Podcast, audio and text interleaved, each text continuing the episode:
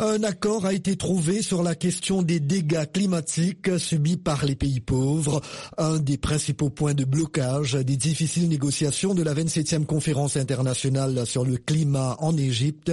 C'est ce qu'indique une source européenne aujourd'hui. L'annonce donne l'espoir que la COP27, qui semblait au bord de l'échec ce samedi matin, soit sauvée. L'accord concerne la création d'un fonds spécifique dédié à ces pertes et dommages.